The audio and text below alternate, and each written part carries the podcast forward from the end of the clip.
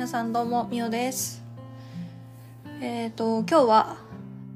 内観合宿3回目に参加してきたのでそれの気づきをお話ししようかなと思います。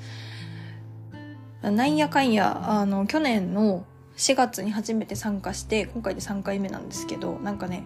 ようこんななんか自分と向き合ってまあまあエネルギーを使う合宿なんですけど3回も参加してるなって思いましたね。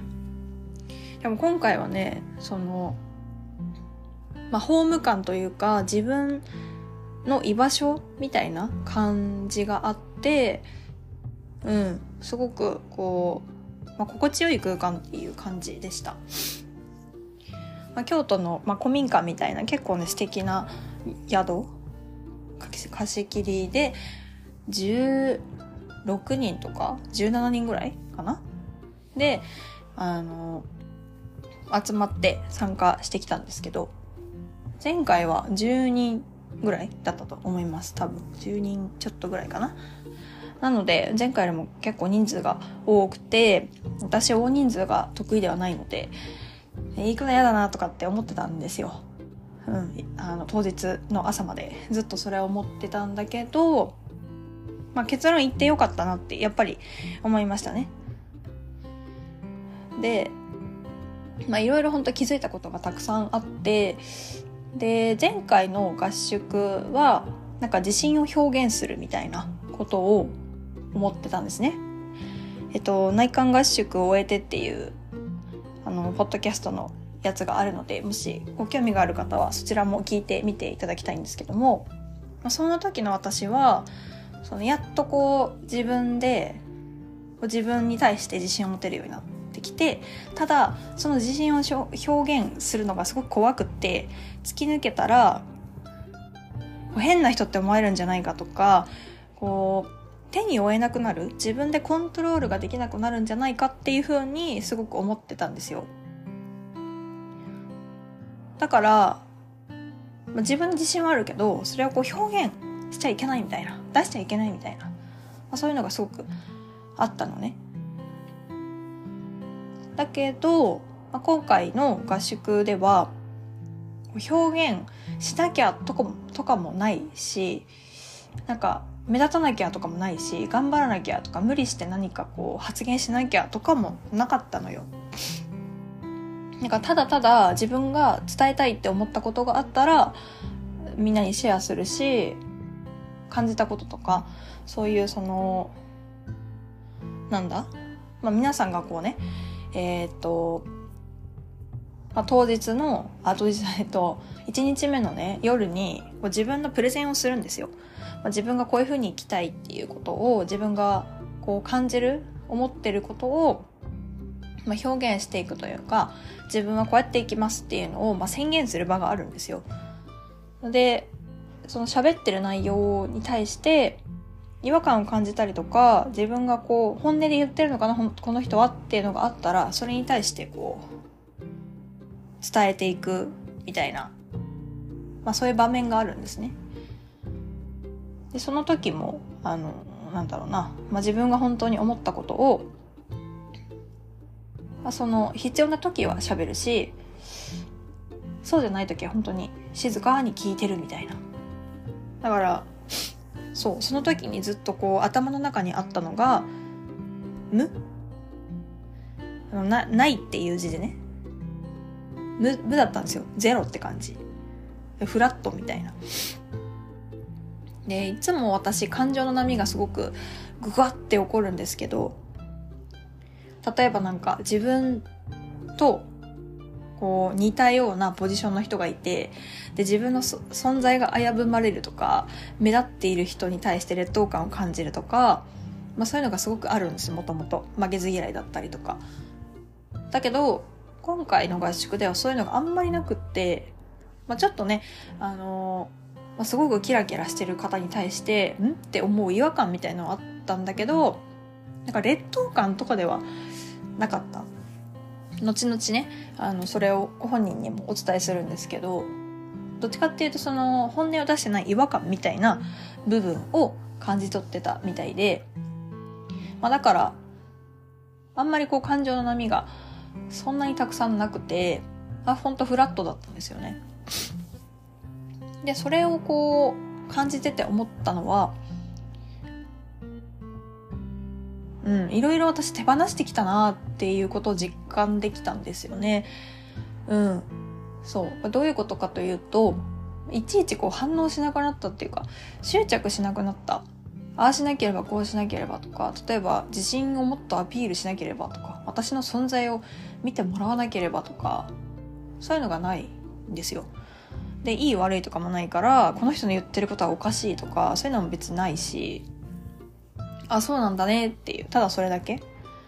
でその上で、まあ、本人がその納得してるかどうかっていうのはなんとなく直感で感じるからそれって本当にそう思ってます？みたいな。そういうのはこう聞いたりはするけどうん。なんだろうな。なんかそういうジャッジみたいな部分はかなりなくなってましたね。うん。そう。っていう変化にままず気づきました。であとはあのなんだろうこうあ、そうそう、感情のね、波がないっていうのは私結構衝撃的で、毎回何かこう感情を感じなければいけないみたいなのがすごくあったんですよ。だから、それこそそのドラマチックに生きなきゃみたいな。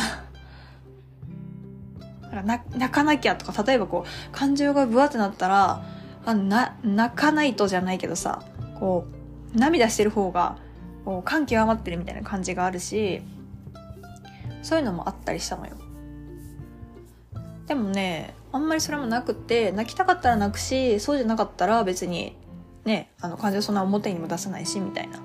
感じで本当にフラットなうんまあ感覚だったんですよね。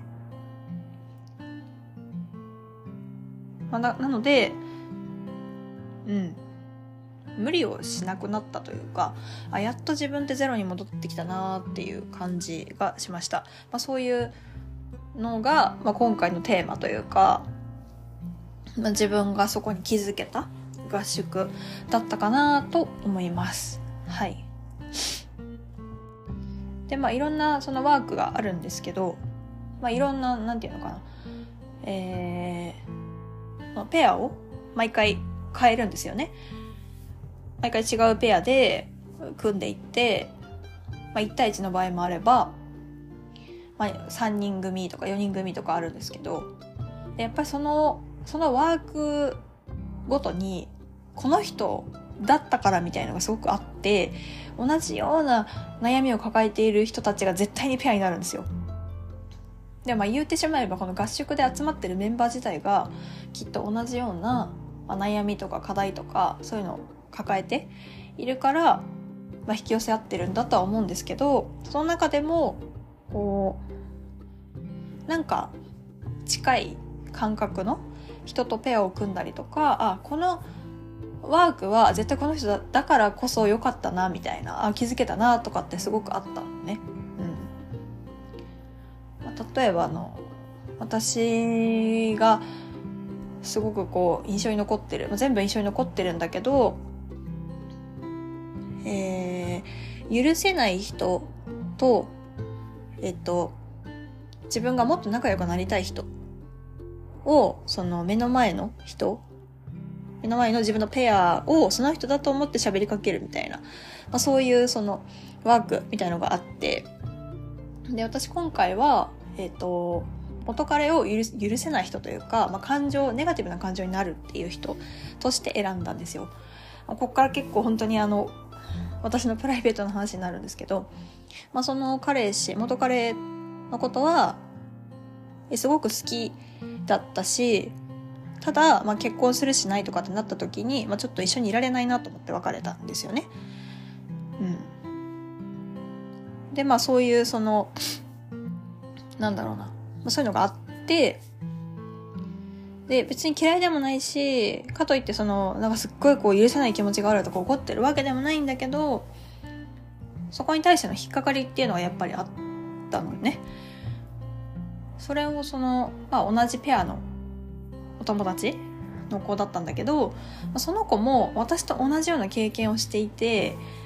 その子はもうちょっと彼氏と多分10年ぐらい続いてんのかな。まあ今は別の方がいるんですけど、あの彼氏さんがね、いるんだけど、で、その元彼と、まあ別れて、っていう状態で、まあ、新しい方とお付き合いしててっていう感じのね子だったんですよ。で私がその元彼のこう喋りそのなんていうの感じてたこととかを伝えて、まあ、その元彼に見立ててその女の子に伝えてたんですけどそしたらまあその女の子めっちゃ泣くわけよ。共鳴して 自分のことのようになんかもう喋った瞬間から泣いてるみたいな感じなんかリンクしたんだろうねすごくね。まあ、みたいな感じですごくこう一緒になるペアも意味があるし引き付け合ってるなってこう思ったし共鳴してるなとか。うん。だからすごいなって思いました。これはきっと一人じゃ難しいしう、まあ、1対1で、まあ、コーチングやるだけでもなかなか気づけない部分。だからそのやっぱ空間ってすごいなと思ったしその集合意識っていうんですか？同じような人たちが集まってこうその空間を共にしてでこう自分のいい部分嫌な部分っていうのも全部さらけ出してっていう。で一人がこうそこに気づくとみんなが気づいていくんですよね。それをきっかけにして。それがすごく面白いなと思ってなんかで1回目2回目3回目と毎回全部課題が違うし自分も変化してるっていうことにこう実感しているので、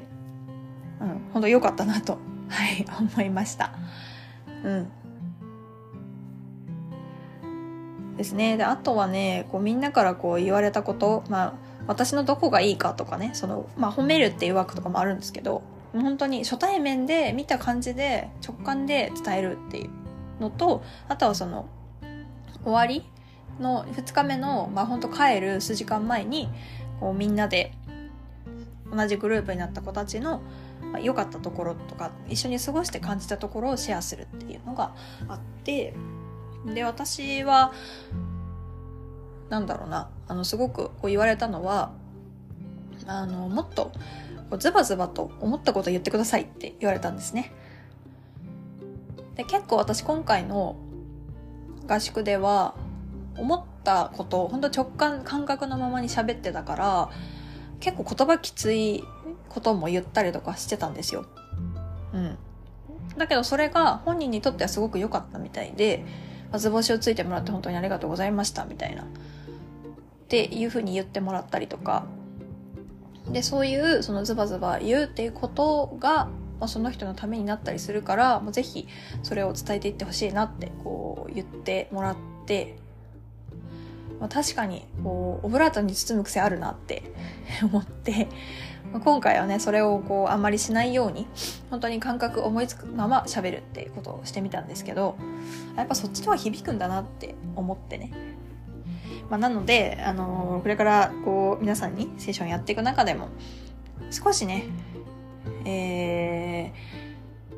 まあ、本質をつくというかそういうこう痛いところをつくこともあるかもしれないんだけれどもそれはその断じて私が言いたいから言うっていうわけではなくて、まあ、大前提としてその人に良くなってほしいなとか何かこう気づくきっかけになったらいいなっていうのもあるし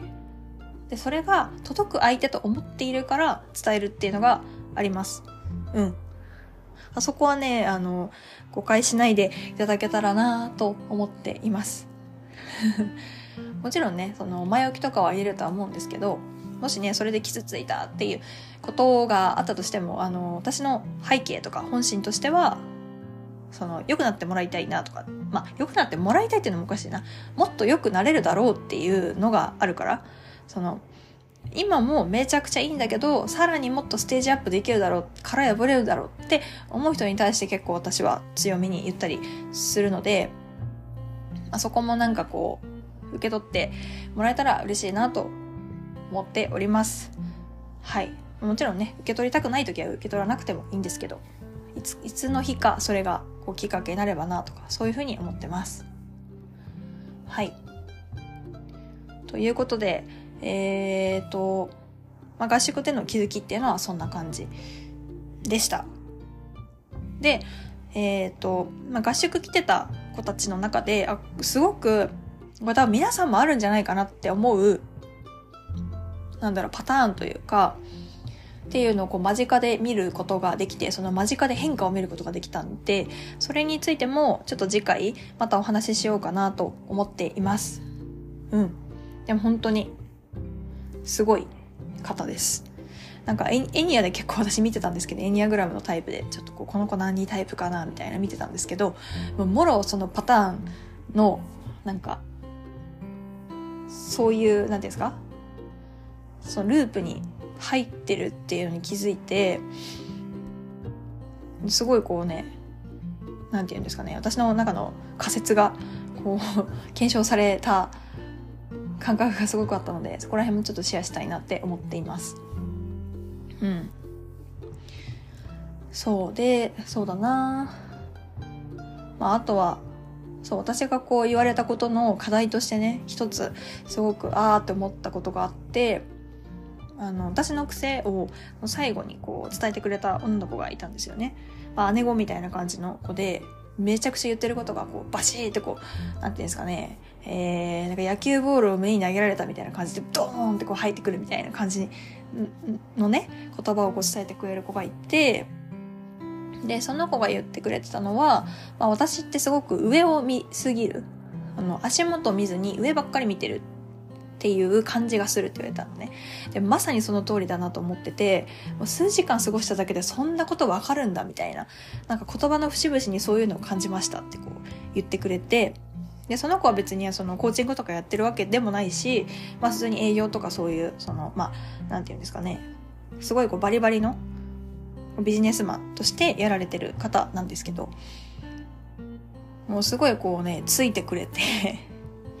から上を見るのはもちろんいいんだけど、その今、その、できてることとか、スモールステップでやっていくっていうタイプだと思うからって言われて、まあ、そこをこう、抜きにして上がろうとすると、せっかくいいところが出なくなっちゃうから、みたいなこと言われたのね。いや、まさにそうって思って。うん。で、なんかやっとこう地に足つけられるようになってきたからこそ、それがすごくよくわかるというか自分で。だから今できることを積み重ねていって、